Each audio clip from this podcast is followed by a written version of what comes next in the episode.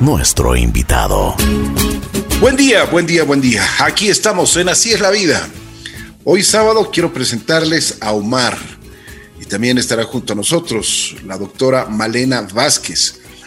Bueno, Malena ayuda a muchísimas personas y eso hay que hacer un reconocimiento público, no solo por su profesión, sino por su dedicación, su actitud frente a los distintos problemas que tenemos los seres humanos, las adicciones. Muchas veces podemos caer y no estamos, ninguna persona estamos exentos a, que podamos caer en estas adicciones, adicciones al alcohol, a las drogas, al sexo, bueno, un sinnúmero de cosas que siempre Malena nos está ayudando y nos está colaborando en este programa. El día de hoy también tenemos a Omar, quien es eh, un, alcohólico en recuperación y estaremos conversando con los dos. Primero las damas, eh, Male, qué gusto saludarte, ¿cómo estás? Muy buenos días. Buenos días, Ricky. Qué gusto estar aquí, eh, compartir siempre estos mensajes de recuperación, poder pasar eh, la esperanza siempre de que el salir del problema de una dependencia es posible. Siempre con mucho gusto acompañarles. Muchísimas gracias, Male. Omar, ¿cómo estás? Buenos días. ¿Cómo están? Muy buenos días con todos. Eh, sí, bueno, muchas gracias por la invitación y, y presto a poder colaborar, como, como bien lo dice el programa, poder pasar el mensaje, ¿sí? Muchas gracias, gracias Omar. Bueno, a ver, cuéntanos un poquito, vamos desde el principio para que podamos conocer eh, dónde naces, en qué ambiente te, criaste, cómo eras de pequeño, cómo eras, eh, qué es lo que te inculcaron tus padres, hablando de principios.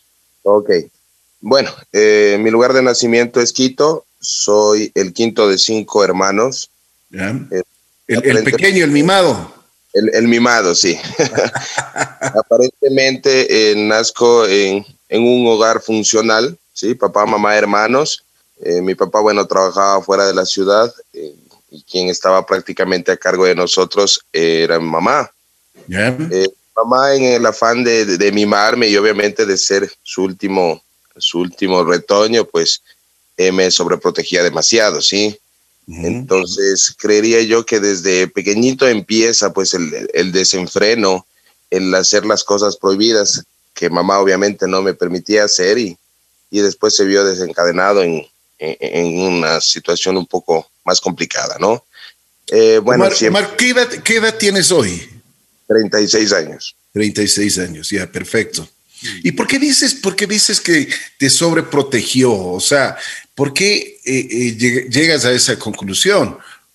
A ver, eh, no, no me permitían salir solo. De hecho, yo estudiaba a dos cuadras de casa. Me fueron a dejar hasta cuando estuve en quinto grado, es decir, 10 años, ¿no? obviamente había mucha, mucha restricción por parte de mamá.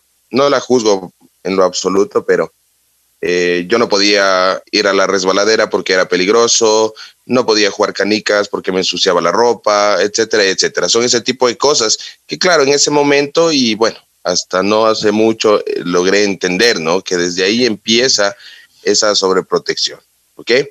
Entonces, bueno, voy creciendo, eh, destacaba mucho en, en, el tema de fútbol, me gustó mucho ese, e, ese tema, ¿no?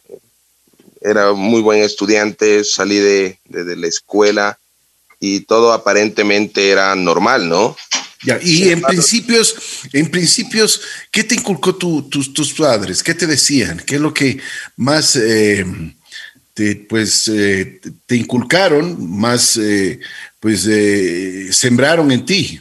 Sí, yo creería que los, los principios y los valores fundamentales, ¿no? El respeto, la honestidad, la responsabilidad, ¿no? siempre, siempre lo, lo, pude ver en casa, ¿sí? No, no, no vengo de un, de un hogar donde mi padre ha sido irresponsable o maltratador en lo absoluto. Todo lo contrario, más bien siempre inculcándonos a todos como hermanos a, a esforzarnos y a, hacer las cosas de la manera correcta, ¿no? Ya, así es. Bueno, y después que cuando tú vas creciendo, me decías que llegaste a quinto grado, te seguían eh, dejando y te, te seguían chequeando, te seguían eh, dejando en, en, la escuela. ¿Qué pasó después? bueno, eh, después ya ingreso al, al colegio y con una, una variante. Al ser el menor, claro, veía espejo en mi, en mi hermano mayor, el que, el cuarto de los cinco, ¿sí? Que es el varón. Ya. Pues bueno, en ese entonces él ya tenía 15 años, yo 10, él ya empezó a, consumir cigarro y alcohol, ¿sí? Entonces, eh, ahí como que empieza a despertarse el, el adicto, ¿no? Mm. Recuerdo en algún momento salí a la cancha y ya, bueno, compramos cigarros con, con el que en ese entonces era mi mejor amigo y, empezamos o aprendimos pues a fumar. ¿Okay? ¿Qué edad tenías ahí? Eh, aproximadamente 11 años. 11 años, la primera vez. Oye, pero muy pequeño, ¿ah? Sí, sí, sí, en realidad. Y bueno, va, va, pasando el tiempo. ¿Y qué te pareció? ¿Cómo fue la primera experiencia? Te cuento que eh, todas las sustancias o circunstancias que, llegan a mi vida, hay una, particular eh, una particularidad en mí, me adicto. Sea, si es un juego, eh, me adicto, si es alguna sustancia, me adicto de inmediato. Entonces, la sensación que yo sentí en ese momento, adicional a la adrenalina, ¿no? Y, y al estar haciendo algo prohibido, fue, fue buena, ¿no? Me gustó. Pero ¿por qué, por qué tienes eh, digamos, no sé si es debilidad o fortaleza, pero ¿por qué llevas eso en ti? Eh, bueno, no sé, ahí en, algún momento y, gracias a, la doctora Malena que gentilmente me invitó, puede determinar, ¿no? Que son patrones conductuales que uno los va desarrollando. No sé si esto sea genético, entiendo por algunas lecturas de que sí en alguna medida, pero no, no, no, no, no, tengo muy claro el por qué, pero siempre me pasó, siempre me pasó que empecé a probar algo y siempre pues hubo ya como que ese enganche, ¿no? ¿O simplemente fue una justificación que tú querías encontrar? Mm, probablemente, probablemente sí. Eh, pero más allá, con justificación externa es, eh, ha sido el, el sentimiento, ¿no? Ajá que, he tenido ante, eh, ante esa situación. ¿Ok?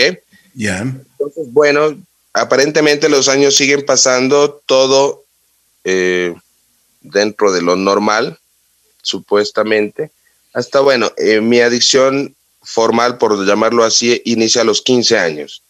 A los 15 años empecé a consumir cigarro y a beber alcohol, ¿sí? Y ahí es cuando vuelvo y repito, em, empieza el, desenfreno, ¿no? Empieza la desobediencia a mamá, el que obviamente voy a salir, ok, no puedes salir, o si sales, sales una o dos horas, pues no regresaba a las dos horas, regresaba a las cuatro, cinco, seis horas, y eso cuando regresaba, ¿no? Oye, eh, una pregunta, ¿cuál fue la, si es que nos cuentas la primera vez que probaste alcohol, cómo fue, eh, ¿qué, ¿cuál fue tu reacción físicamente? ¿Te sentiste bien? ¿Te mareaste o, la primera vez no te gustó? No, eh, la, primera vez que yo probé alcohol tenía 15 años, justamente estábamos festejando mi cumpleaños con compañeros de colegio. Teníamos una, una costumbre boba, digo yo, comprar media botella de norteño eh, la bebíamos hasta la mitad, del cumpleañero la bebía hasta la mitad, nos daban los, los cuerazos respectivos y la otra mitad, ¿no? Eh, ¿Qué te digo? La, la, primera sensación al probar el licor fue gusto, fue, me gustó, me gustó, más allá que la, la sensación de lo que me provocó el probarlo, fue el, el, sabor, ¿no? Y, y, ver cómo va progresando eso en, en, mi cuerpo. ¿Y te chumaste? Por supuesto, por supuesto. Y, desde el, primer momento, o sea, ya se empiezan a dar eventos bochornosos en mi vida, ¿no? O sea, imagínate, muchacho de 15 años que nunca ha bebido, se manda media botella en qué, 10 minutos. Imagínate la reacción del alcohol en mi cabeza. Eh, inclusive, pues traté de llegar al baño, no alcancé.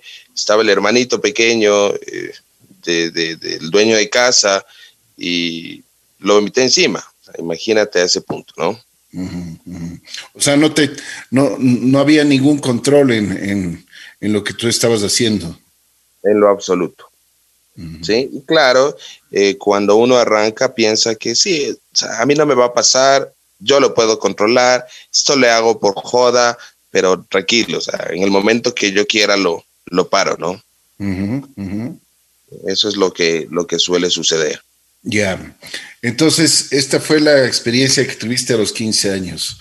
Después, ¿ya se te hizo una costumbre esto o qué? ¿Cómo, cómo empezó tu adicción?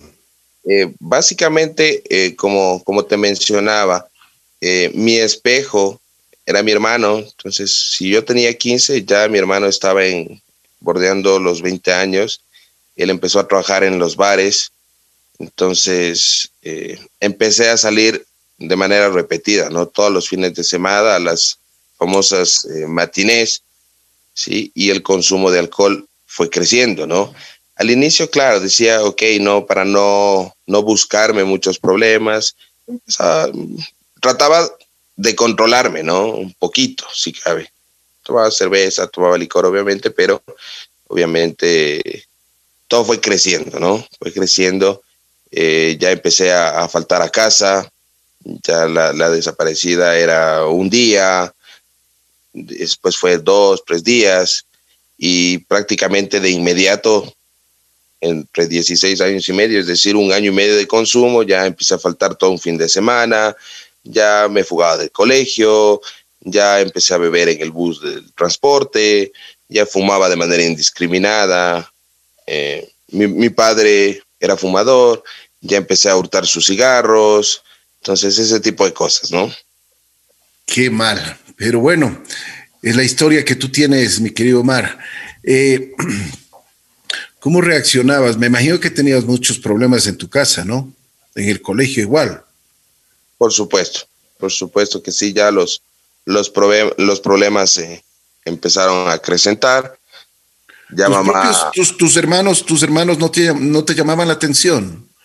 Sí, por supuesto, por supuesto, mis hermanas, mis padres, inclusive en el colegio, ¿no? El, famoso DC, pero no, o yo estaba, entre comillas, disfrutando la vida, ¿sí? Y, ya empecé a asegurar que me había enamorado del trago.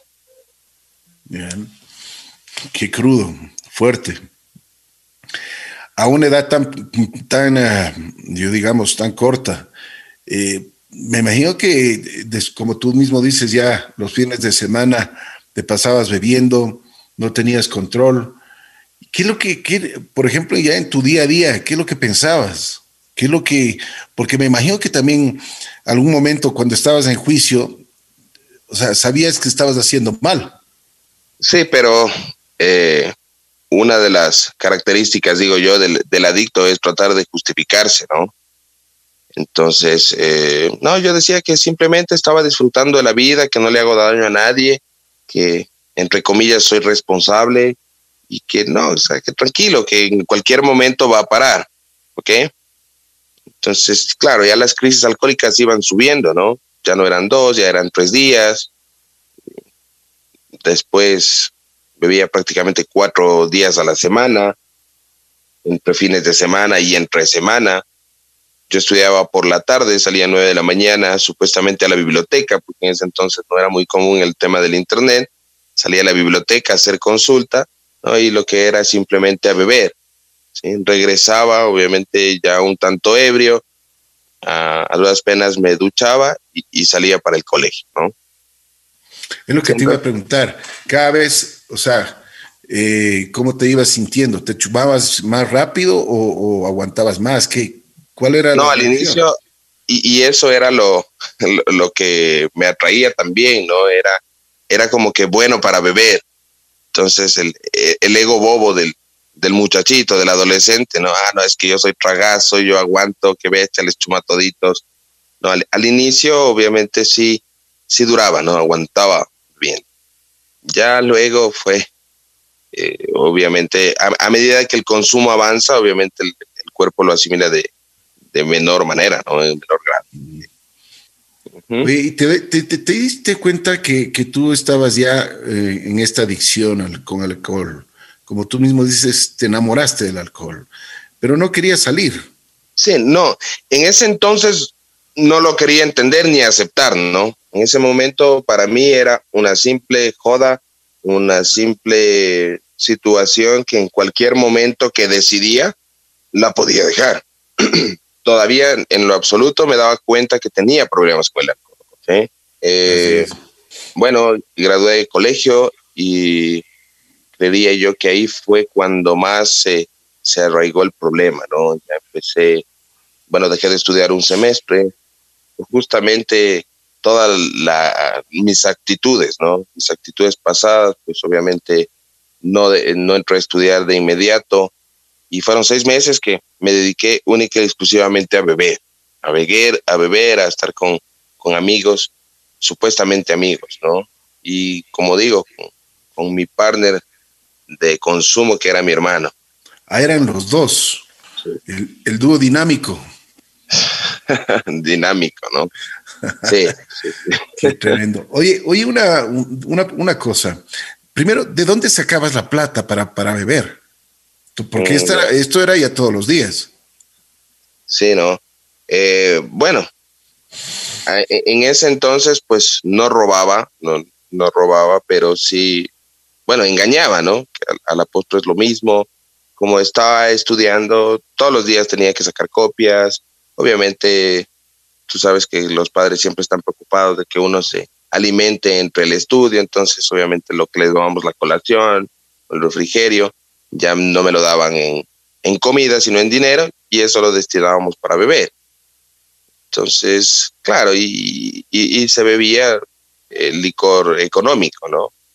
Eso no, no, no demandaba de mucho dinero. Adicional a que recuerda que, mencioné, ya empecé a ir a los bares, mi hermano trabajaba en los bares, entonces aprendí también el tema de coctelería y empecé a trabajar también en, en la discoteca donde mi hermano, donde mi hermano trabajaba. Entonces, quiera que no, ya tenía dinero para beber. Pero me imagino que también ahí te pegaba los tragos, ¿o no? Por supuesto, por supuesto. O sea, nos bebíamos lo que era y lo que no era. sí, Pero bueno, esa es parte de la honestidad que tienes hoy, ¿no? Que manejas hoy. Oye, ¿algún momento no te sentías mal con tu cuerpo, con tu físico? Porque ya, ya, no, ya no hacías deporte, solo te pasabas bebiendo. Por supuesto. Exacto. Ahí es cuando si cabe, el, el tema alcohólico va, va, tomando forma, ¿no? Porque ya los chutaquis eran bastante estremecedores, ¿no? Ya diría yo, con, delirio de persecución, delirio extremo y toda la situación.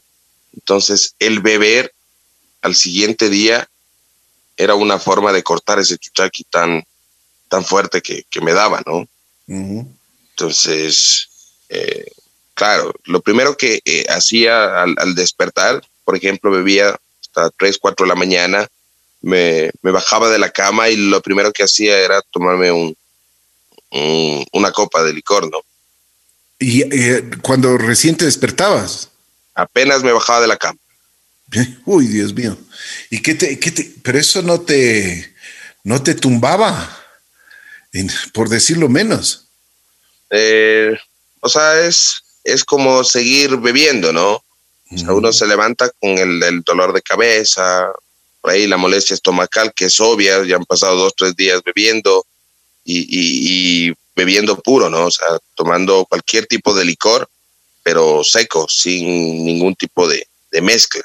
Entonces, claro, el estómago ya estaba resentido, listo, me levantaba, tal cual lo menciono. Me bajaba de la cama, sabía obviamente dónde la tenía escondida, una copa para mí, una copa para mi hermano, ahora sí vamos.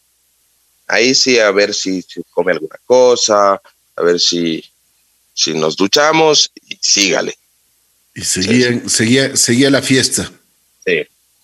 Bueno, y en este, en este, en este lapso, ¿no tenías alguna relación eh, sentimental? Algo que, que, que, como dicen, que ponga, que te ponga los pies sobre la tierra. Ya, obviamente sí habían parejas, ¿no? Pero parejas que las conocía o bien eh, en las discotecas en consumo, es decir, gente que bebía y lastimosamente la, la muchacha en ese entonces que quería estar conmigo, pues listo, tenía que estar donde yo esté y bebiendo. o sea, le obligabas a beber. No tanto obligarle, pero sí persuadirla, incitarla, ¿no? Si está al lado y sírvete, mi amor, coge y se lo manda, ¿no? Claro. Bueno. De hecho, bueno, digámoslo así, en ese entonces tenía una relación estable, ¿no? Dicha persona. Pero todo se desarrollaba dentro del, del ámbito de, del alcohol, ¿no? Bien, bien. bueno, Omar, eh, ¿qué enseñanzas te, te, te, deja esto en tu adolescencia? Porque me imagino que los años y el tiempo que desperdiciaste no hay cómo recuperarlo. Por supuesto. Eh, en algún momento de mi vida sentía mucha frustración, ¿no? Por todas las cosas que, que, perdí, porque perdí muchísimas cosas por el tema de, de, del alcohol. Perdí algunas, algunos sueños, pero, pero ahora lo entiendo, ahora lo entiendo, eh, sé que fue un, un proceso complicado, pero me ha enseñado muchísimo. Es una enseñanza para, para mi legado, para mis hijos. Y, bueno, sí, no, es que me enorgullezca eh, todo lo que, he vivido, pero sí me sí, es lo que me mantiene en mi día a día firme para, para continuar en mi proceso de recuperación. El no regresar a ese lugar tan duro y despreciable al que pude llegar, ¿no? Y obvio, esto, e, esa no es la peor parte, ¿no? Estamos, creería yo, en ni en la mitad de lo, de lo duro que fue mi proceso de adicción. Exactamente, por eso quiero que, bueno, nos vayas explicando y nos vayas eh, contando poco a poco sobre, sobre este proceso que tú has tenido. E incluso eh, es importante de conocer todo este tipo de detalles, porque especialmente hay gente que puede estar pasando por el mismo problema que tú pasaste con esta adicción o con alguna otra adicción y de lo que el, denominador común es de que eh, no la pasan bien, sino esto es un infierno, es una vida en la cual desperdician muchas cosas y hace cosas que, definitivamente no, no, les llena en absoluto. Más bien eh, les avergüenza y quisieran salir de él, pero muchas, muchas veces no saben ni cómo, ni cómo hacerlo. Por favor, Omar, continuemos. O sea, me imagino que dejaste de estudiar este semestre, te dedicaste a beber eh, y, qué más después qué pasó? Bueno, y claro, eh, listo, hablo con, bueno, mis papás hablan conmigo, me dicen que no puedo estar así, que tengo que seguir estudiando e ingreso a la universidad. La universidad obviamente ha sido una carrera que sí me gustaba, pero era por, si cabe, satisfacer un poco la, eh, la ilusión de, de papá ¿sí? Eh, obviamente. ¿Cuál era la carrera? Ingeniería en minas y petróleos. Bien, bien. Eh, obviamente la universidad, tú sabes, es un poco más amplia, no, nadie te está exigiendo que entres a clases, bebes el momento que quieres, y así fue, ¿no? Seguí bebiendo eh, de manera indiscriminada, las copias, créeme que eran de todos los días y de álgebras gigantescas, ¿no? Que era del dinero de donde salía para, para beber, ¿no? Eh, estaba en una universidad privada, recuerdo una noche, eh, papá me dio el dinero para que yo fuera a matricularme, X cantidad de dinero, y no lo hice, me lo bebí absolutamente todo, ¿no? Mm. Oye, y, no te daba cargo de conciencia con, con, porque si tu padre con cinco hijos, imagínate, se trabajaba responsablemente, incluso como tú mismo dices, trabajaba fuera de, aquí de, de, la ciudad y eh, se sacrificaba tanto y te daba a ti la plata para que tú vayas y estudies y tú te gastabas en tomar. Exacto, o sea, ya era un, un nivel de inconsciencia no único, pero ya estaba creciendo, ese nivel de inconsciencia eh, eh, estaba tremendo, ¿no? Claro, con, con la variante de que en ese entonces, un poquito antes de este evento, a mi papá le da un infarto cerebral. Uy. A Dios gracias, papá vive, pero le da un infarto cerebral, deja de trabajar, estuvo hospitalizado y, y tal, tan fuerte es este, eh, este tema de, de adicción que nos turnábamos los varones, ¿no? en ir a, a pasar la noche allá y cuando no pasaba la noche teníamos que pasar el día y, e íbamos a cuidarlo, pero imagínate tú, llegaba ebrio, ¿qué cuidado le podía dar a, papá? Y el justificativo es que estoy dolido, estoy preocupado y a través del licor me puedo desfogar un poco. Entonces, imagínate. ya bueno, siempre llevabas, siempre tenías una justificación para eso, ¿no? Sí, sí, sí. Y hasta ese momento, en ese momento ya sabía, o sea, ya lo estaba aceptando que, mi problema alcohol era bastante fuerte, ¿no? Oye, Omar, ¿y no, no te daba cargo de conciencia verle a tu padre en el hecho del dolor y que tú vayas a cuidarle y, no servías, no servías ni para ti mismo? ¿Cómo le ibas a cuidar a él? Exacto, o sea, en ese momento no había cargo de conciencia, pero todos hemos escuchado, creo, el chuchaqui moral. Imagínate ese chuchaqui moral que tenía, ¿no? Entonces, con, adicionale el malestar corporal, dolor de cabeza, cuerpo, estómago, debilidad, miedo, etcétera. O sea, era tenaz, ¿no? Pero prácticamente empecé a beber ya eh, jueves, viernes, sábado, domingo, lunes. Y tú paraba martes, miércoles y otra vez, jueves, viernes y así todas las semanas. Oye, Omar, ¿y siempre terminabas totalmente ebrio? Totalmente ebrio. O sea, No, había un punto, no, había un punto intermedio. Jamás, jamás. Siempre tenía que quedar eh, pedazos. totalmente ebrio. Ahí estaba satisfecho. Muchas veces ni siquiera recordaba cómo llegaba a casa. Eso te iba a eh, preguntar. Me imagino que tenías lagunas mentales, ¿no? Sí, sí, sí, empezaron ya las, las lagunas mentales, eh, empezaron los problemas, las peleas callejeras, eh, eso, ¿no? Claro. Oye, ¿y, el ambiente que tú tuviste? A ver si es que me cuentas un poquito, y si es que cuentas y, te acuerdas de esas. Me imagino tienes unas anécdotas incluso hasta debe, debe haber sido hasta peligrosas, ¿no? Porque la noche tiene muchas tentaciones y también peligros. Sí, sí, sí, sí. Eh, son varias, varias las anécdotas. Eh, relativamente siempre me cuidé, ¿no? No, en ese entonces me cuidaba de, no estar eh, expuesto en, en, parques, siempre trataba de, estar en algún lugar seguro, ¿no? para, para no exponerme. Pero sí, sí, sí, hubieron eventos peligrosos que tuve que vivir. Sí, tal es el punto y que en algún momento estábamos, hasta ese entonces yo no consumía drogas, mi, mi, droga de predilección era el, el, alcohol y el cigarro, sí, pero uno de mis, de mis amigos, él ya consumía drogas, base cocaína para ser exactos.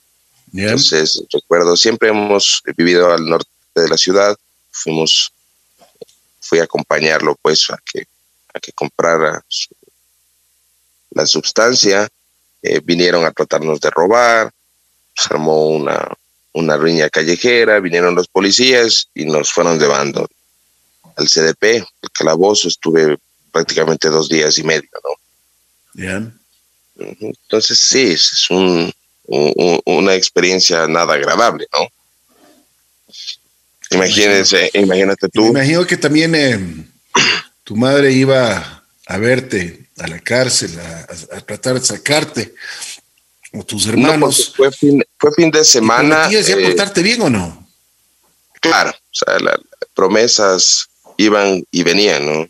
Iba a cambiar, voy a dejar, eh, ya no va a volver a pasar, etcétera, etcétera. Y no pasaban tres días y es como, como, como maldición, ¿no? El día que mamá me decía, por Dios, no vayas a beber, ese mismo día era que llegaba yo completamente ebrio. Y seguía, seguía la adicción entonces. Sí, sí, sí, seguía la adicción. Bueno, termina una, una relación sentimental en ese momento que tenía, que duró aproximadamente dos años. Y bueno, conozco, conozco a la, a la persona que ahora es mi esposa, me enamoro, me caso y prometo obviamente el, tema del cambio, ¿no? Bueno, a ver, un, paréntesis. Te enamoraste y cuando te enamoraste, ¿cómo eras?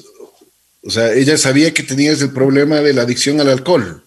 No, o sea, sí, pero ya el consumo fue, fue bajando, ¿no? Ya evitaba beber con, con frecuencia y mucho más con, con, las, con las crisis tan fuertes o tan prolongadas, ¿no? Bien. Eh, bueno, nos casamos y, trato de, de, controlarme, dejo de estudiar, obviamente, empiezo a trabajar, pero no, o sea, eran, tiempos, ¿sí? Como, como yo lo llamo, inclusive de manera un poquito vulgar, ¿no? Estaba haciendo puñete. Eh, que o sea, ya llevo una semana sin beber, ya llevo 18 días sin beber, ya llevo 30 días sin beber, pero ¿qué pasaba al 31? Bastaba una copa de licor todo lo que se había logrado en ese tiempo se iba para el piso. Que obviamente eran 3, 4, 5 días fuera de casa, adiós trabajo y, y obviamente el sufrimiento pasa de manos, ¿no? Una mamá nunca deja de sufrir, pero el sufrimiento pasa de manos, ya deja de ser total y rotunda de mi mamá y pasa a quién? A mi esposa. Dios mío, Dios mío. ¿Y qué te decía ella? Obviamente, ella trataba de, ayudarme, trataba de, comprender la, situación, ¿no? Por el amor mismo, digo yo, que, sentía por mí, trataba de, evitar que yo lo, lo haga, ¿no? Me decía, o sea, no tomes. O por último, ¿sabes qué? Hagamos esto. Cada 15 días compramos una botella, te la tomas en la casa y listo. Ah, o sea que ella, ella ya te, o sea, trataba de ayudarte en ese sentido. Digamos una ayuda entre comillas. Sí, claro. Eh, obviamente, eh, eh, ahora entendiéndolo, no era ayuda, ¿no? Pero claro, claro, en ese momento aparentemente sí, porque obviamente me daba la apertura de que viviera en casa a fin de que no me perdiera, a fin de que no me fuera y ni estuviera expuesto a expuesto a, a tanto peligro, ¿no? Claro. Claro. Entonces. Eh, ¿Qué edad tenía Omar en ese tiempo? 22 años. Ya, muy joven. Ok. Entonces, bueno, eh, e, en el afán de, de, cambiar, sí, ahí ya lo, lo aceptaba, ¿no? Tenía un problema fuerte con el alcohol, pero estaba en esa, en esa disyuntiva, ¿no? De que lo dejo o no lo dejo. Y recuerdo en alguna discusión, se lo dije, ¿no? No voy a cambiar nunca, me enamoré del trago, no lo voy a dejar. Es, una, una, una, barbaridad que la tengo bien marcada y que siempre me, me retumba en la, cabeza, ¿no? Mm. Entonces, bueno, ahí empieza mi primer tratamiento ambulatorio por referencias eh, y por preocupación, obviamente, de, en coordinación, mi papá y mi esposa, eh, conozco del Hospital Psiquiátrico Julio Andara. Sí, eh, ellos tienen o tenían en ese entonces un eh, centro ambulatorio, ¿no? Para adicciones. Entonces, no, no recuerdo el nombre al momento. Entonces, bueno, empiezo con el tratamiento ambulatorio, me pidieron que me internara, no lo quise hacer y empecé a tomar antabús, ¿no? Entonces, un ansiolítico bastante fuerte, ¿sí? Y con conocimiento de causa, ¿no? Ya tenía tratamiento psiquiátrico en ese entonces y sabía que si yo tomando ese, ese ansiolítico tan fuerte bebía, podía tener un paro cardiorrespiratorio fulminante, ¿no? Entonces, bueno, empecé, estuve abstemio, no en recuperación, estuve abstemio ocho meses. Eh, decía yo, tomando la pastilla mágica, ¿no? Y claro, ahí eh, empieza la crítica por parte de, de mis amigos y de mi hermano, de que, oye, estás joven, deja de beber, ya te hiciste hermanito, etcétera y etcétera, ¿no?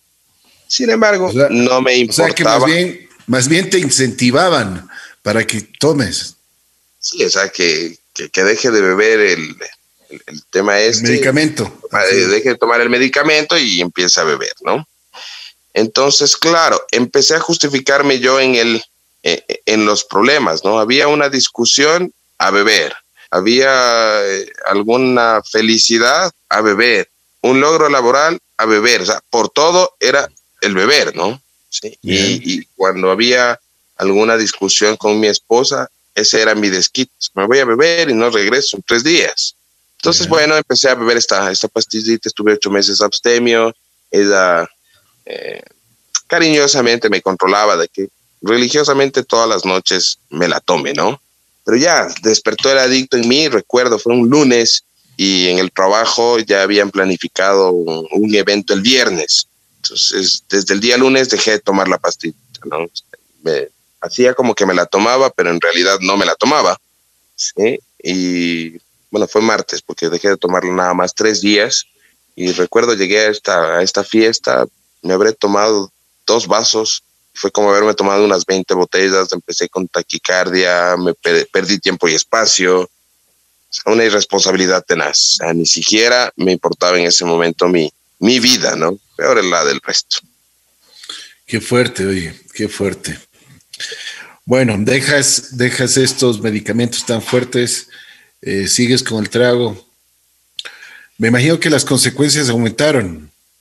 Por supuesto, ya ya separación en, el matrimonio y obviamente ir a refugiarme ¿dónde? En la casa de mamá.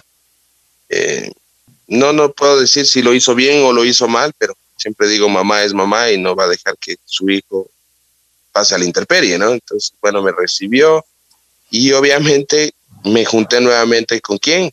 Con mi compañero de bebida, mi partner de, de, consumo, mi hermano y dele, bebe y bebe y bebe y bebe. Para ese entonces yo ya tenía mi primera hija, ¿no? Eso te iba a decir, ¿ya tenías hijos? Sí, ya mi primera hija eh, estaba en existencia, ¿no? ¿Y qué pensabas? ¿Qué, qué, qué, qué decías? O sea, porque, eh, vuelvo y repito, algún momento estás en juicio, ¿no? Y, y, te debe preocupar muchísimo. Ya, ya, no, eres, ya no eres solo tú en, en este mundo, sino ya tienes una gran responsabilidad que son tus hijos. Sí, sí, sí, obviamente eh, cuando estaba en, en, juicio, creo que nunca estuve en juicio en realidad, cuando paraba de beber, este, sí, o sea, el, pensar, o sea, ¿qué estás haciendo de tu vida? Ya tienes una hija, tu esposa, y, con el sentimiento fehaciente, ¿no? Porque siempre lo he dicho, o sea, yo me enamoré de eso, pero eh, no sé si la adicción era más fuerte y listo, o sea, ese, ese momento trataba de remediarlo, las iba a buscar, trataba de pasar con ellas, y, las promesas, ¿no? Las promesas de que no más, nunca más, perdóname, quiero cambiar, ayúdame, etcétera. Y empieza la victimización y la manipulación. Sí, es que imagínate, si tú me dejas, ¿dónde voy a terminar? Si estando contigo no lo puedo controlar, imagínate si estoy solo, etcétera, y etcétera, ¿no? Yo digo, un, un adicto se convierte en, la persona más manipuladora. Sí, pero, pero manipula, si cabe, de manera inconsciente, porque sufre.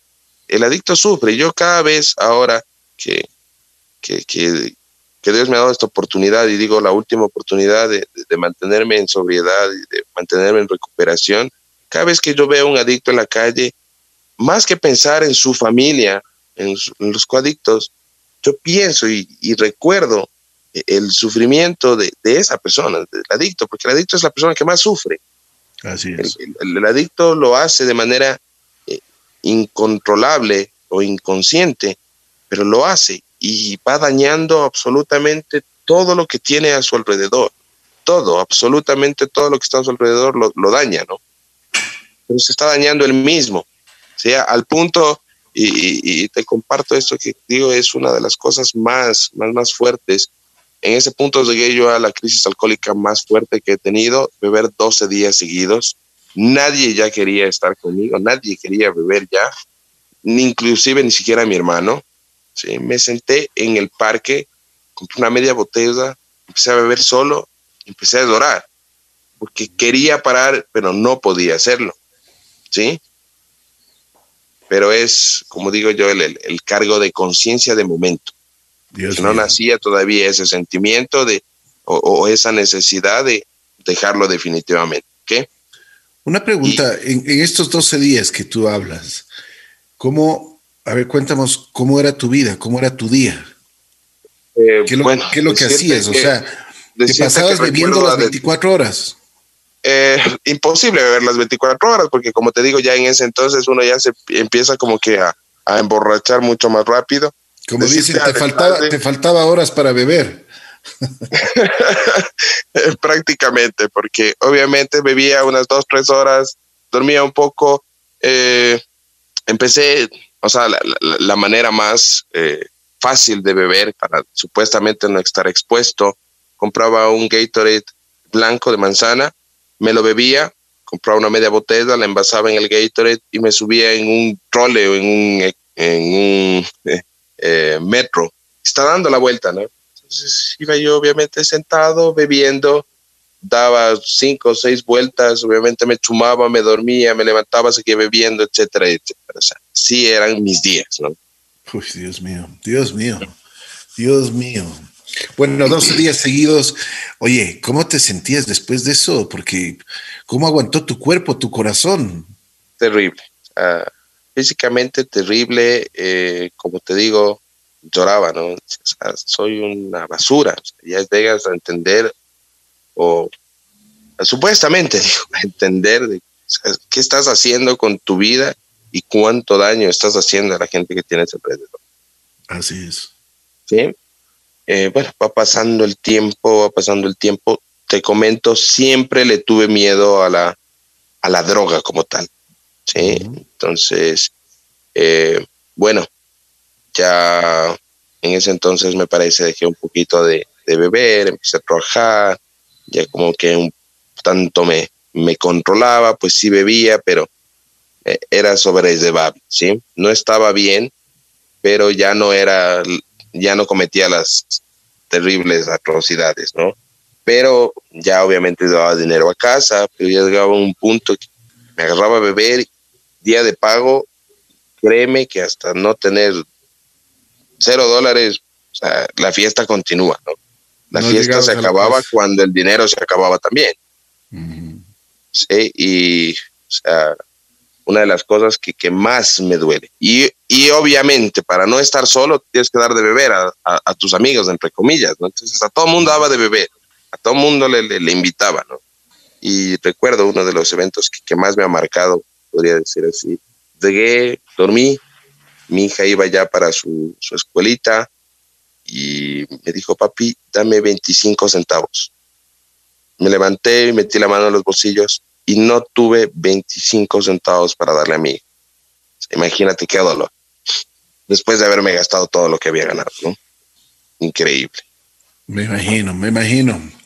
Yo creo que esos son los dolores y esos son los golpes que a un ser humano, a un, a un hombre que está en adicción, le pueden hacer reaccionar, ¿no? Sí, sí, sí, sabes que, que en algún momento o, antes de entrar en este proceso no me gustaba hablar de esto, pero ahora no es que me guste, pero me ayuda, me ayuda y, me ayuda muchísimo. Claro, claro. Partiendo del que, partiendo de que obviamente cuando tú sacas todo esto, es, esa es la manera de tratar las adicciones, ¿no? De adentro hacia afuera, sacando todo lo que tú tienes y, viviendo un día a la vez con, como es eh, mi lema, digo yo, un día a la vez. Tengo 24 horas para no hacer lo que hice, para vivir, para amar, para disfrutar y para todo. Bueno, ¿a qué edad fue esto, este episodio que nos cuentas de tu hija? Eh, me parece que ya tenía como 24, 25 años. Ya, ya. Sí.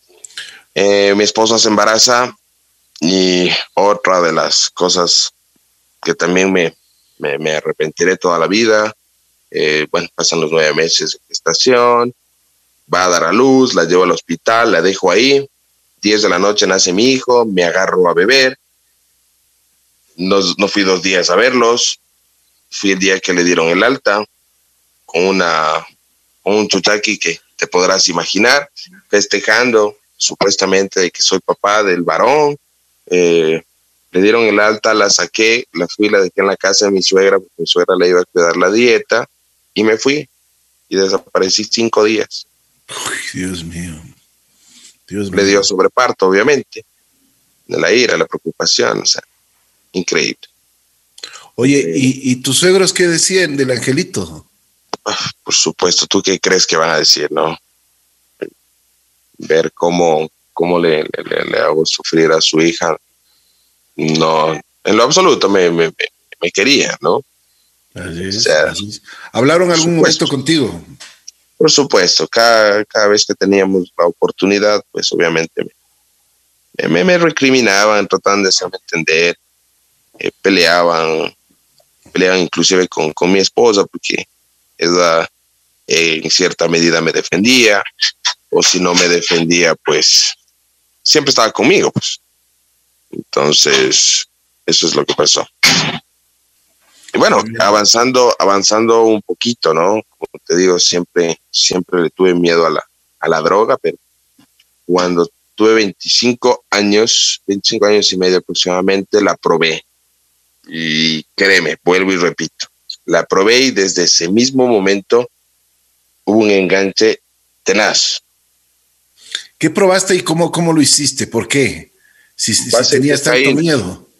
Base de cocaína, eh, estábamos bebiendo eh, por la universidad. Eh, este amigo que con el cual me llevaron preso en algún momento, oye, vamos a comprar, vimos, compramos, me dijo, pégate. No sé, ya, créeme que el, el, trago me tenía como que vacío, ¿no? Ya, ya no cubría todas las expectativas, ¿no? Entonces, oye, a ver, trae, pasa. y créelo, lo, probé y fue inmediato el enganche. de inmediato. Regresé a mi casa sin reloj y sin chom. Con eso te digo todo. ¿Ok?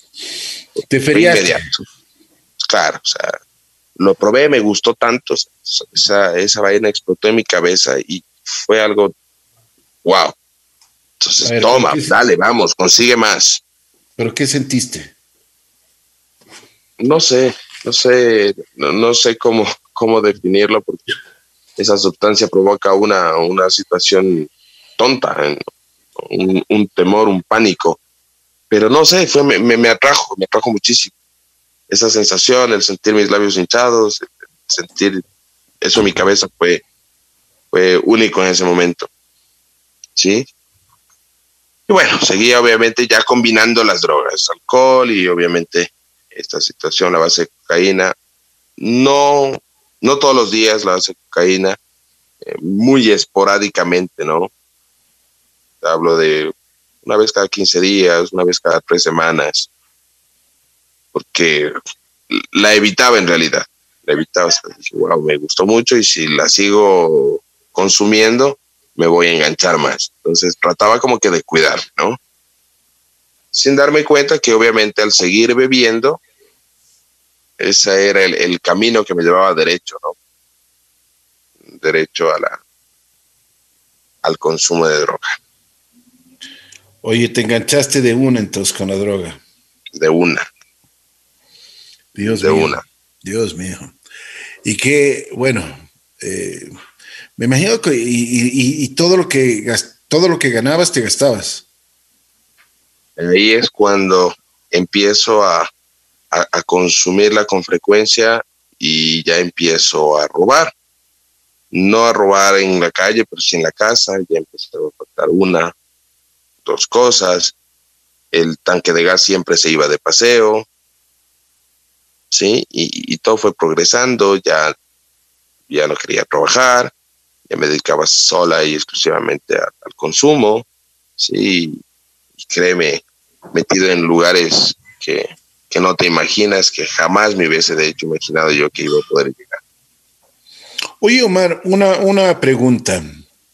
El alcohol te lleva a ciertas, eh, lo que tú dices en este momento, por eso me vino a la mente la pregunta, te lleva a ciertos lugares, pero las drogas te llevan a otros lugares donde son más, más pesados, digamos, más densos y más peligrosos también. Sí, totalmente. A ver, como siempre, siempre lo digo yo, el trago no te hace robar. El trago llega en un punto de que te chumas y te duermes. O por último, llega en un punto de que estás, como lo llamamos vulgarmente, picado y no tienes dinero, lo máximo que llegué a hacer, el adicto puede llegar a hacer es fiar. ¿Entiendes? Empeñar alguna cosa, pues trago, listo. Pero lastimosamente la droga te lleva a, hacer cosas y que todos tus principios se pierdan. O sea, llega un, un punto de ansiedad que lo que necesitas es conseguir la sustancia, como fuera. ¿Ok? Entonces, claro, sí, empecé a, robarme a mí mismo, a robar en mi casa, me separé, obviamente, ya mi esposa harta de tal situación, como era lógico, de donde mis papás, entonces, a robarles a ellos, a robarles a mis hermanas, a todo el mundo, todo lo que estaba eh, sobre, sobre mi paso, ¿no? No había ningún respeto a nada. Ningún respeto a nada, en realidad. Ahí es cuando tengo mi segundo internamiento, entre comillas, voluntario, ¿no? dadas las circunstancias y, la, la, exigencia ya, y sí sintiendo la, la, necesidad de que, ok, necesito, valga la redundancia, ayuda para poder eh, solucionar este tema. Conozco del CETAD, Centro de Especializado de Tratamiento de Adicciones, ¿no? Tengo un internamiento voluntario, bueno, estuve en un proceso ambulatorio y tengo el, el primer internamiento eh, en el cual aparentemente todo iba bien. Eh, no me enorgullece decirlo, pero soy fumador activo. Eh, entonces, la ansiedad del cigarro también es bastante fuerte. Y a los 38 días de estar dentro del internamiento, pedí el alta voluntaria, porque ya me sentía fuerte, ¿no? Ya me sentía capaz de poder sortear este tema, ¿no? Estas situaciones. Y, y pedí el alta, salí y a los 29 días recaí nuevamente. Y hay un criterio, no sé, no sé de dónde sale, pero hay un criterio que cuando tú recaes, caes como siete veces más, ¿ok? Entonces la situación se, se arraiga mucho más fuerte. La adicción como tal y el consumo. Oye, Omar, después de todo lo que me estás contando, drogas, como diríamos, drogas, tragos, rock and roll, y muchas cosas más. Eh, me has contado que incluso caíste preso, has tenido peligros en la vida, tu vida ha estado muchas veces en peligro, te has separado, has dado un dolor constante a tus padres, a tu madre, a tus hermanos, a tu familia política, a tu mujer, a tus hijos. Tú decías hace un momento que te avergüenzas y te avergüenzas de muchas cosas que han pasado. Pero ese momento no reaccionabas. Ese momento creías que lo estabas haciendo bien. ¿Es cierto? Bueno, ya como creer que estaba haciendo las cosas bien, no. Pero no, no había, no había ese, esa, esa chispita desde el interior que diga, ok, basta. ¿Sí? ¿Cuándo, llegó esa chispita? Todavía falta, todavía falta un poquito para que llegue esa chispita. bueno, recaí, estuve cuatro meses fuera, eh, ya como un, delincuente común, digo yo, metiéndome. Así? Sí, sí, ya. Tanto así, o sea, ya te calificas así de esto, o sea, fuerte. En, en ese punto sí, sea, ya llegué al punto de. vivíamos siempre en una casa familiar, en la casa de mis suegros, entonces eh, habían tres departamentos, empecé a meterme a sus departamentos, a ver cosas. No. bueno, sí, de hecho me debe a un, una cantidad de joyas eh, bastante considerable, ¿no? No te puedo creer. A ver, cuéntame eso, ¿cómo fue? O sea, ¿cuál, me imagino que tenías muchísima ansiedad, desesperación por conseguir eh, la droga. Sí, demasiada. En realidad ya en ese entonces dejé de trabajar, mi esposa lo hacía, entonces yo me quedaba en la casa, mis hijos en la escuela, eh, entonces ya no había que llevarse de, mi casa, pues entonces empecé a buscar en, los departamentos con, contiguos, ¿no? Al punto de que, como te digo, me fui llevando una, cantidad considerable de, joyas eh, y, algunos otros artículos, y, como, como se dice en en el medio de adicción me los fumé todos. y ya, o sea, ahí tengo mi segundo internamiento por, por obligación, digo yo. O era te internas o más preso. Omar, una pregunta. Eh, o sea, tú robaste ya, eh, o sea, como tú mismo dices, un delincuente común. No te metieron preso, no hubo denuncias. No, no, no. Obviamente por, por consideración a, mi esposa, entiendo. Por, por consideración a, a ella. Eh, bueno, fue así, justo yo estaba en consumo en casa, estaba en la terraza cuando subió mi suegra y me dijo, Luis, necesitamos hablar con usted. Eh, entonces eh, yo dije, ya ahora, bueno, ¿qué pasó? O sea, ya, ya sabía lo que se venía, ¿no? Entonces, lo único que hice fue salí corriendo y en eso vi que ya iban llegando mis padres. Entonces era una reunión entre ellos y mis padres. yo huí, obviamente, y horas más tarde llegué a, casa de a casa de papá y me dijeron que había esa opción. O me internaba y paraba toda la situación ahí o automáticamente iba a ir preso. Que iban a poner obviamente la denuncia y, y el, delito ¿no? que se había cometido.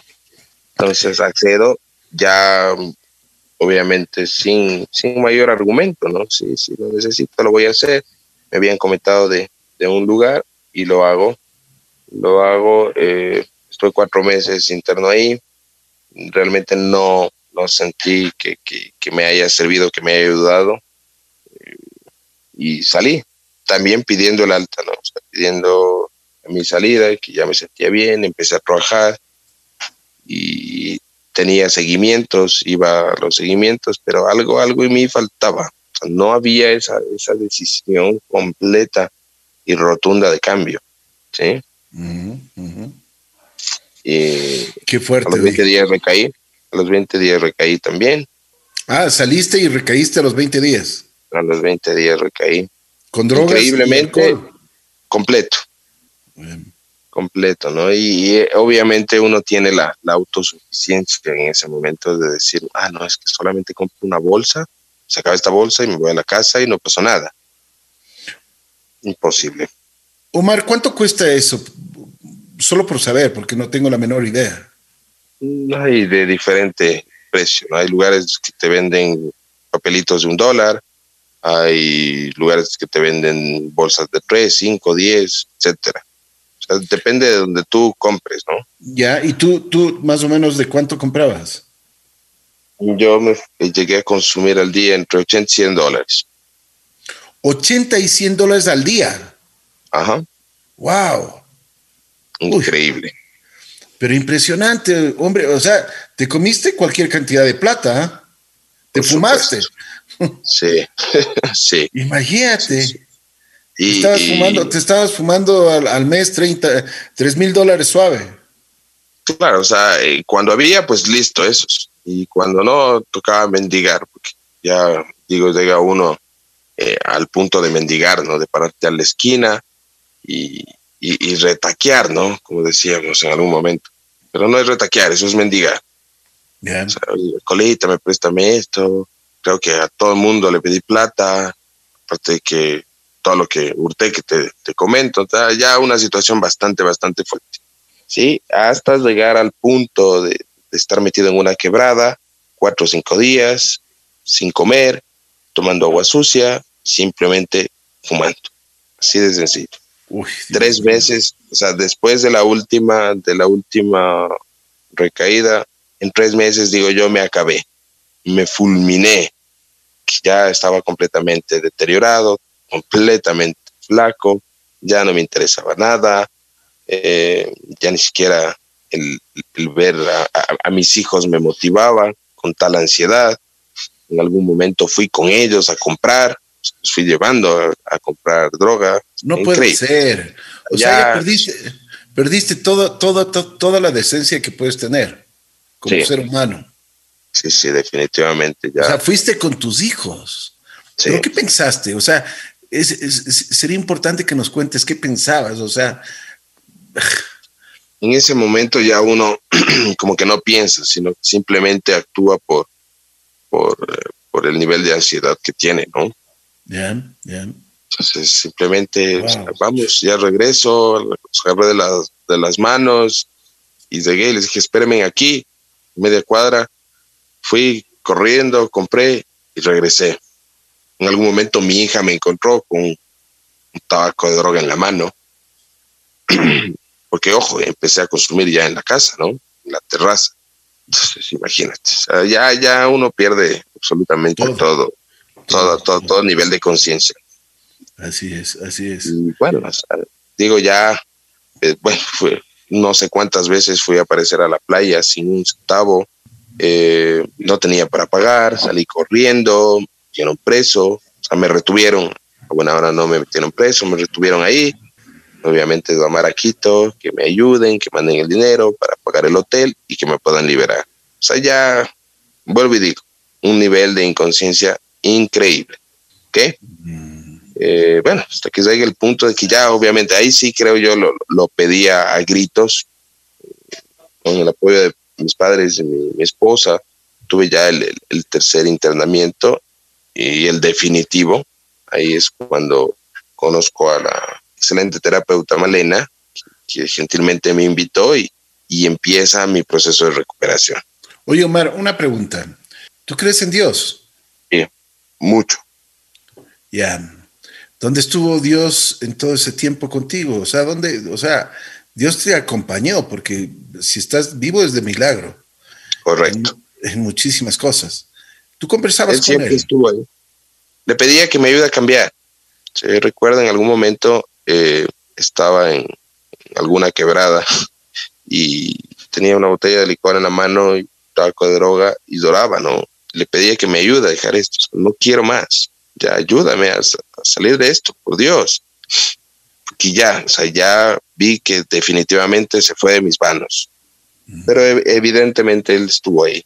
Y siempre digo yo, y, y le atribuyo mi recuperación al 100% a él obviamente acompañado de mi convicción de cambio y los excelentes profesionales que he tenido la oportunidad de conocer.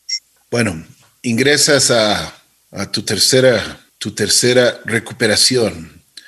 Cuéntanos la eh, experiencia, cómo fue. a ver, eh, ahí no ingreso, ahí no ingreso como las veces anteriores, ¿no?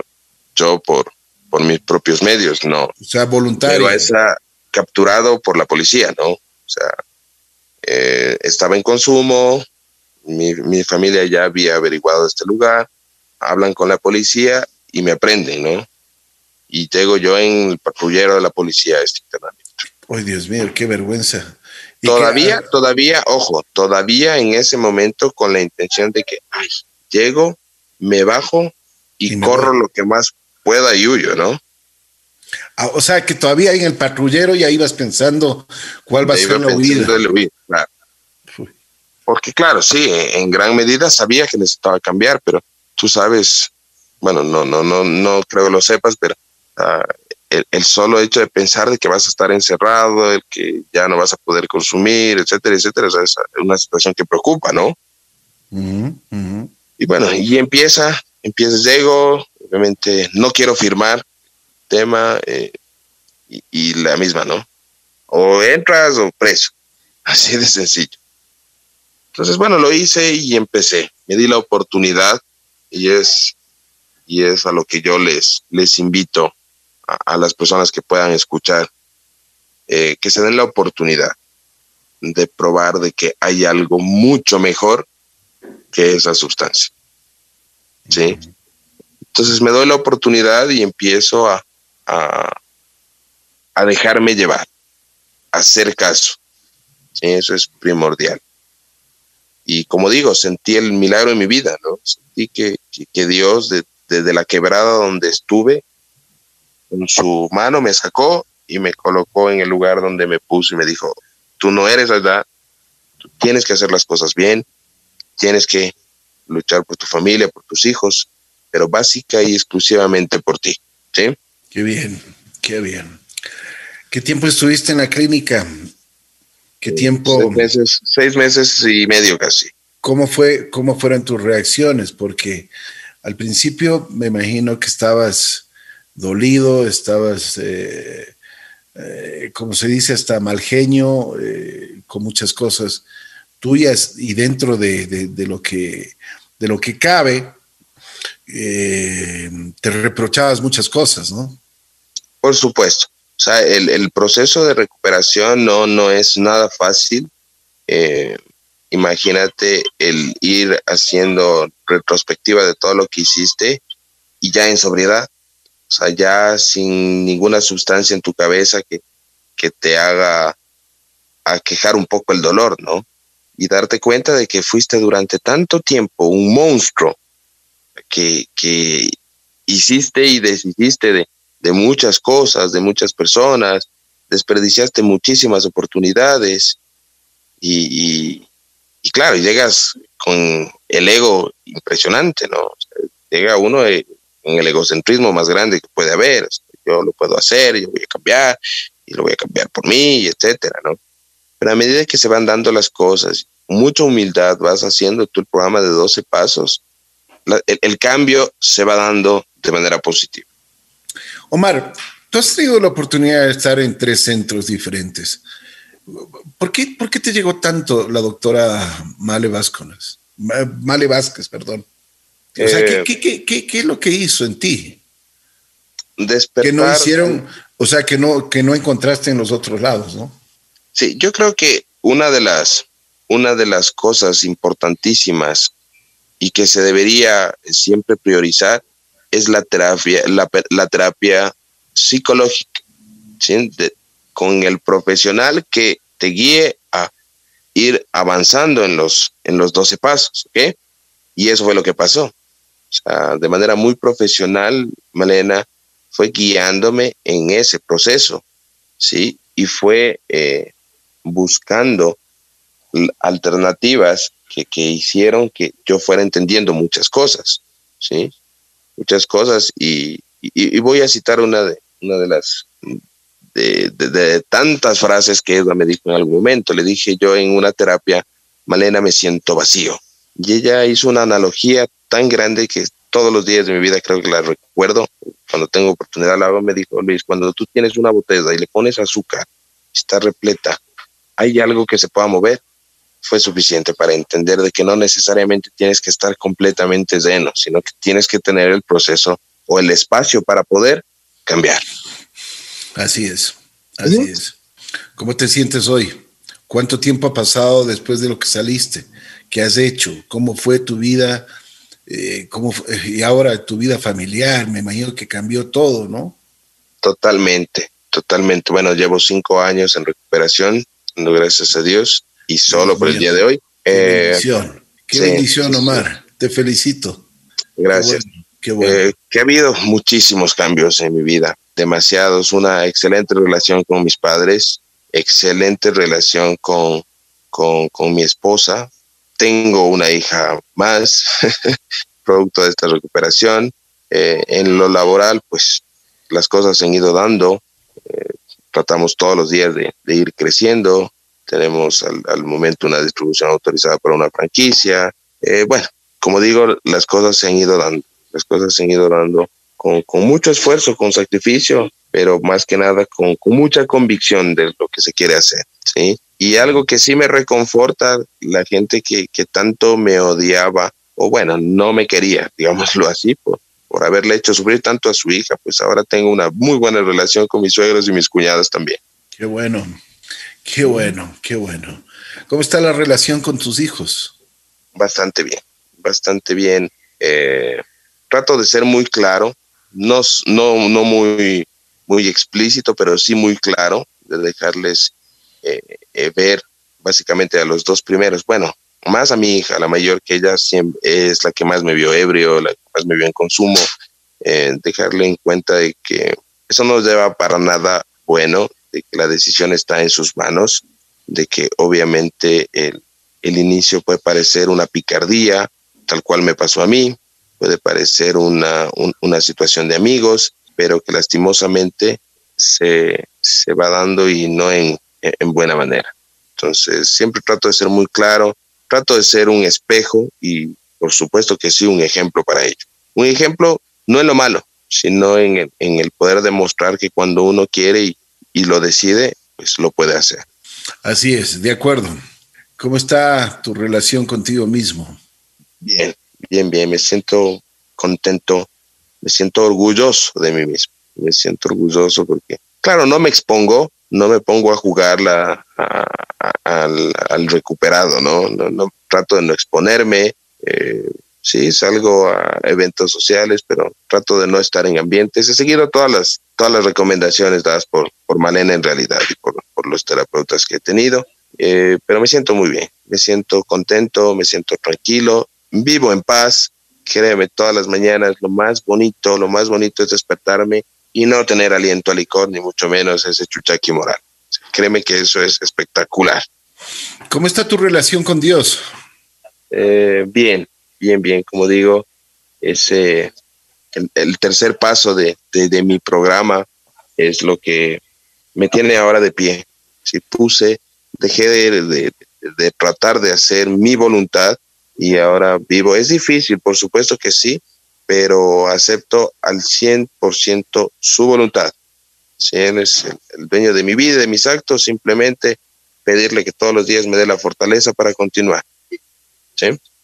Omar, ¿le debes algo a alguien? Y todavía no he podido reparar todas las faltas que, he cometido en mi vida. Por supuesto que sí, pero en esas estamos. Qué bien. Me alegro mucho, me alegro haber conversado contigo, pero vamos, aquí tenemos también a Malena. Eh, yo quiero conversar con ella un poquito, si es que nos permites, Omar.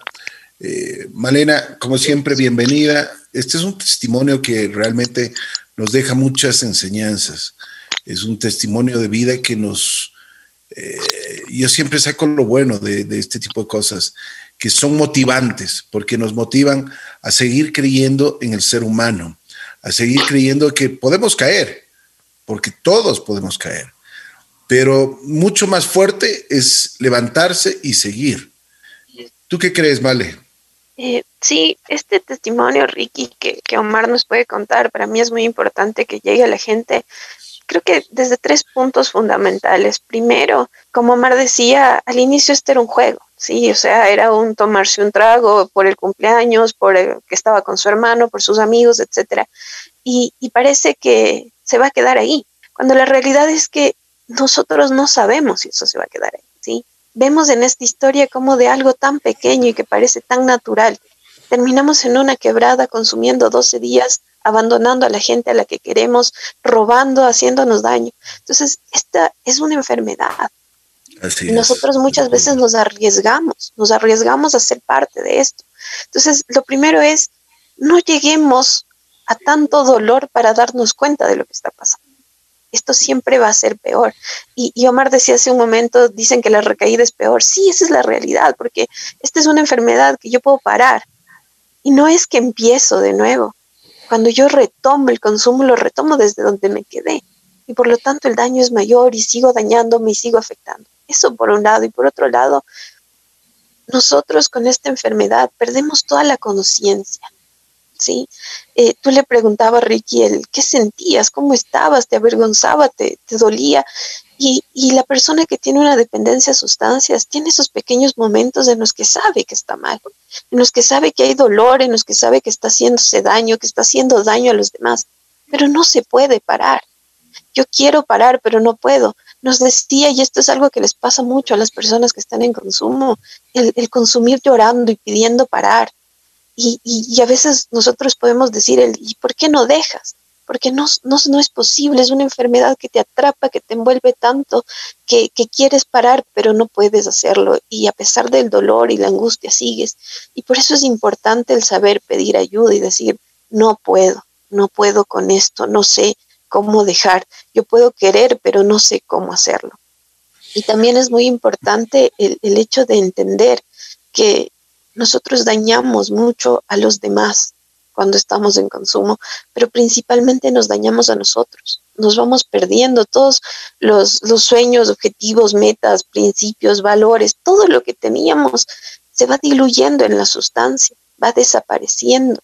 Y ahí nos perdemos a nosotros mismos, no sabemos dónde estamos, qué queremos hacer y nos manejamos alrededor del consumo únicamente. Y, y ahí viene reconstruirse. Dime, Ricky. Una cosa, Male, ¿por qué los seres humanos somos tan, ah, yo diría hasta masoquistas, ¿no? Sabemos que nos hace mal, y estamos mal y estamos haciendo mal a las personas que más amamos en este mundo, pero seguimos. Hoy, eh, en esta semana, me acordaba de una, una, yo tengo anotado ciertas cosas que, me han ayudado eh, en la vida y, decía que si serían los últimos, te darían los últimos cinco minutos, que este mundo se acaba, para todos se acaba. Decía alguien, ¿qué harían? ¿Qué haría toda la humanidad?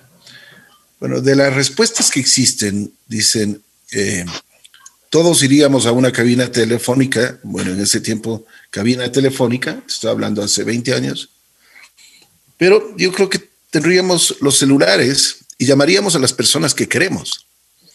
Y llamaríamos a las personas que queremos a decirles que les queremos muchísimo. Pero yo digo, ¿por qué a veces somos tan irracionales? ¿Y por qué a veces tenemos, o sea, este tipo de, de problemas, porque son problemas no solo para, no solo para las personas que están consumiendo, sino también problemas para, para las familias. En este caso, Omar, y me ha dado mucho gusto, su, primero su sinceridad, honestidad, pero una cosa es contar esto en 30 minutos y otra cosa es vivir toda una vida desde los 11 años hasta los 36, ¿me entiendes? O sea, menos, hasta los 30. Son años de años, años de dolor, de insatisfacción. No sé qué piensas, Male. Sí, eh, si tú me preguntas, Ricky, ¿por qué? Y creo que es una pregunta que nos hacemos todos, porque, claro, escuchamos esta historia y muchas otras historias de, eh, de dolor, de sufrimiento, de daño. Y inmediatamente nos viene la pregunta del por qué, o sea, ¿por qué estamos ahí? ¿Por qué seguimos? Pero yo creo que hay Primero, considerar el hecho de que esto es una enfermedad. Y como una enfermedad necesita atención, necesita atención profesional, porque eh, por sí sola no va a salir, no va a desaparecer. Pero también creo que hay algo muy importante que lastimosamente la mayoría de personas lo guardamos, y es el después. ¿sí?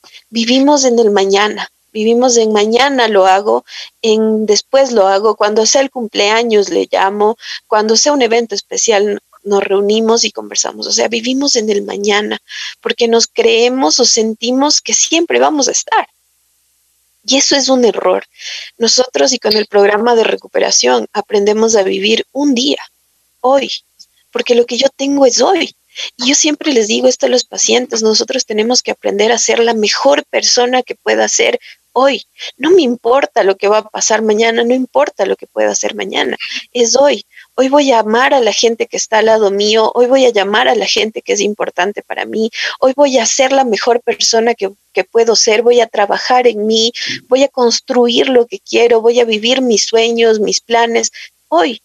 Yo creo que ese es uno de los principales errores que cometemos las personas en todo sentido. No vivimos el hoy, vivimos mañana.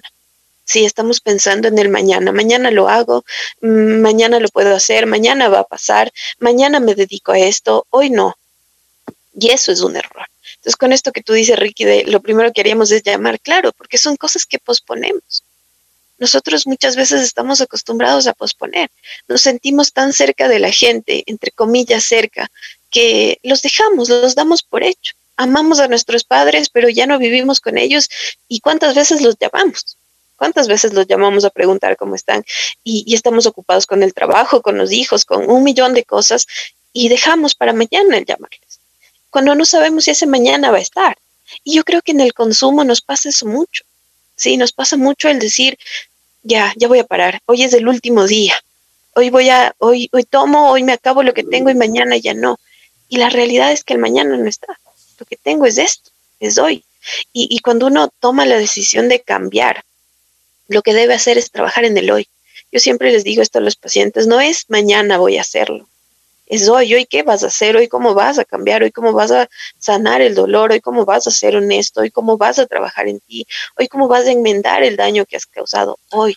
Así es. Vale, y, yo, te, digo algo, eh, Omar, bueno, está vivo y es lo que hemos hablado contigo mismo. Algunas veces hay personas que ya no la cuentan, ¿no? Se fueron Sí, esa es la realidad. Eh, esta es una enfermedad que al exponernos de tal manera, con todo lo que Omar nos ha contado, ¿no es cierto? Hay personas que en ese mismo esquema ya no pueden seguir, ¿sí? Que tienen sobredosis o que salen en las madrugadas a comprar y, tienen accidentes o que pueden eh, tener una pelea que termina mal. En fin, son un sinnúmero de situaciones alrededor del consumo en las que la persona siempre está en riesgo. Y, esto es importante decirlo y yo les digo a los, a los pacientes mucho, hay que agradecer que están todavía, porque hay muchas personas que no han tenido esa oportunidad, ya no están. Y, y, en una discusión, en una pelea, en un salir a comprar, en un consumir en exceso, su vida se acabó. Y el que ellos estén aquí ahora es una bendición, es una oportunidad de su poder superior, dándoles la oportunidad de salir, de seguir. Y eso hay que valorarlo. Y muchas veces dan por hecho el, bueno, he tenido suerte. No, no es suerte. Es una oportunidad de su poder superior, como sea que lo conciban, de seguir, de construir, de crear algo. En el caso de Omar, de devolver todo el amor, el esfuerzo, la, eh, el trabajo de su familia, el poder darles a esos hijos la imagen de un padre, no el ejemplo del padre que, que estuvo en consumo, no, el ejemplo de un padre que a pesar de cualquier cosa, hoy está construyendo su vida, hoy es responsable, hoy se ama a sí mismo y se cuida. Y ese ejemplo les estoy dando a esos hijos. Entonces, es darse la oportunidad de aceptar lo que tu poder superior te permite estar aquí. Si tu poder superior te permite estar aquí es por algo es para algo, tienes la oportunidad de construir algo. Y eso no es cualquier cosa, eso no es algo que uno deba despreciar o dar por hecho, sino es aceptarlo y vivirlo. De acuerdo. Bueno, eh, les quiero agradecer muchísimo a Male, a Omar, por supuesto.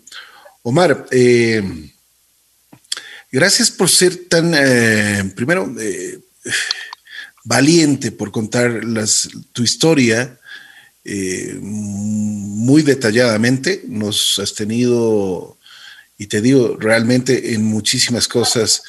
Eh, ¿Qué te puedo decir? O sea, me ha dolido, sí me ha dolido como ser humano, pero también eh, pienso yo que has tenido la valentía de, de levantarte con tus hijos, con tu familia, con tu familia política, con, uh, con, tu mujer.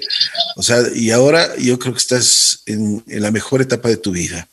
Que Dios te bendiga, que sigas, eh, sigas curándote tus propias heridas y que, por supuesto, sigas adelante con tu, con tu tratamiento, porque esto no se termina nunca, ¿no?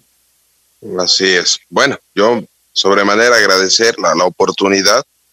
Si cabe, bueno, no es fácil hacerlo, pero ayuda muchísimo, ayuda muchísimo, más bien eh, el poder pasar ese, ese mensaje es lo importante. Yo siempre lo digo, va a depender única y exclusivamente de la convicción, ¿sí? Y que tenga el adicto como tal. Podrán haber muchísimos internamientos, podrán haber familiares que sufran día a día, pero si no hay la convicción de ese adicto, si no hay esa decisión, pues no se puede hacer absolutamente nada. Sí, de sobremanera les agradezco y espero y aspiro que, el, mensaje se, pase al mayor número de, personas que están pasando por una situación muy similar.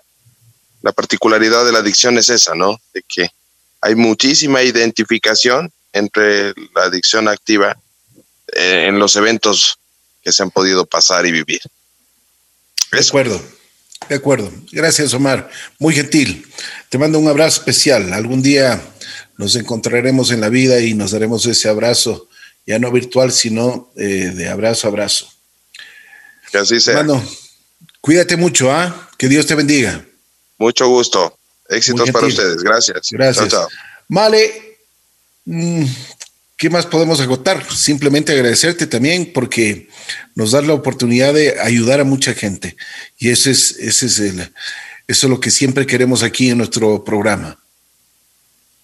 No, Ricky, siempre agradecerles a ustedes el espacio y la oportunidad de poder pasar, como decía Omar, este mensaje de recuperación. Mientras más personas puedan escuchar que no importa hasta dónde lleguemos con esta enfermedad, siempre podemos pedir ayuda, siempre podemos salir, aunque parezca que estamos en el momento más difícil y doloroso, siempre hay la opción y, siempre la gratitud al poder llevar ese mensaje de recuperación que se puede y, que siempre hay mejores oportunidades. Eh, Male, me están pidiendo eh, a través del WhatsApp, me están pidiendo dónde te pueden localizar. Eh, si es que eres tan amable, por favor. Sí, pueden contactarse conmigo al 097 86 41 001. Ahí yo estoy presta a escuchar cualquier duda que tengan, cualquier necesidad que tengan de tratamiento, con muchísimo gusto poder ayudarles en este camino de recuperación. Si eres tan amable, ¿me repites el número, por favor? Claro, al 097 86 41 001. Perfecto. Muchísimas gracias. Gracias, Omar. Gracias a la doctora Malena Vázquez, que hemos tenido la oportunidad de escuchar un testimonio, pero mm, que nos ha dejado realmente motivados. ¿Por qué? Porque queremos vivir, queremos que esta vida sea diferente, no solo para una persona, sino para todos. Y eso es lo que tenemos que entregar cada uno de nosotros aquí en Así es la vida.